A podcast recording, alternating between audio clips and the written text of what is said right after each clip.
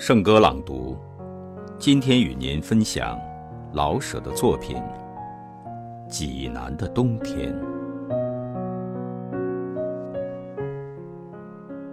对于一个在北平住惯的人，像我，冬天要是不刮大风，便是奇迹。济南的冬天是没有风声的。对于一个刚由伦敦回来的人，像我，冬天要能看得见日光，便是怪事。济南的冬天是响晴的，自然在热带的地方，日光是永远那么毒。响亮的天气，反有点叫人害怕。可是，在北中国的冬天，而能有温情的天气，济南真得算个宝地。设若单单是有阳光，那也算不了出奇。请闭上眼睛想，一个老城，有山有水，全在蓝天底下，很暖和，安适的睡着。只等春风来把他们唤醒，这是不是个理想的境界？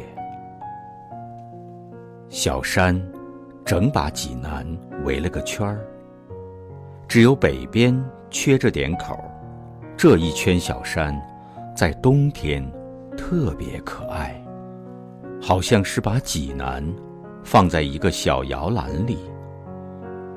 他们全安静不动的，低声地说：“你们放心吧，这儿准保暖和。”真的，济南的人们在冬天是面上含笑的。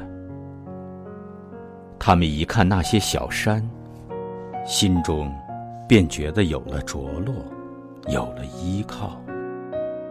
他们由天上看到山上。便不觉地想起，明天，也许就是春天了吧。这样的温暖，今天夜里山草也许就绿起来了吧。就是这点幻想不能一时实现，他们也并不着急，因为有这样慈善的冬天，干啥还希望别的呢？最妙的是下点小雪呀！看吧，山上的矮松越发的青黑，树尖上顶着一劲儿白花，好像小日本看护妇。山间全白了，给蓝天镶上一道银边。山坡上有的地方雪厚点儿，有的地方草色还露着。这样。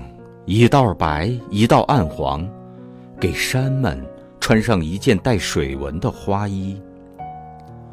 看着看着，这件花衣好像被风吹动，叫你希望看见一点更美的山的肌肤。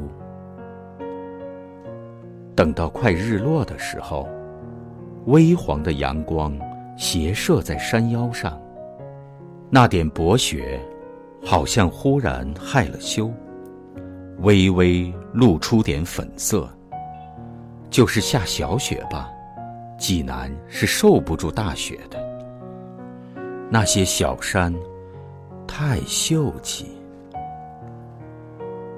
古老的济南，城内那么狭窄，城外又那么宽敞，山坡上。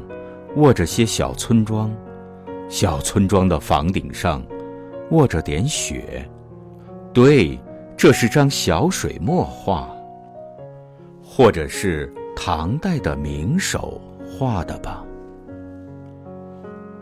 那水呢？不但不结冰，倒反在绿藻上冒着点热气。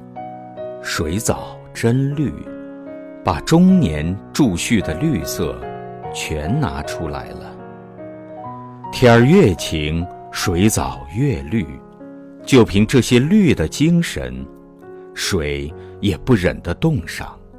况且那长枝的垂柳，还要在水里照个影呢。看吧，有澄清的河水慢慢往上看吧，空中、半空中、天上，自上而下，全是那么清亮，那么蓝汪汪的，整个是块空灵的蓝水晶。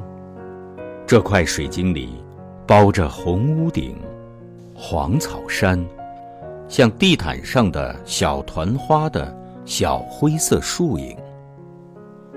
这，就是冬天的济南。一九三零年冬作。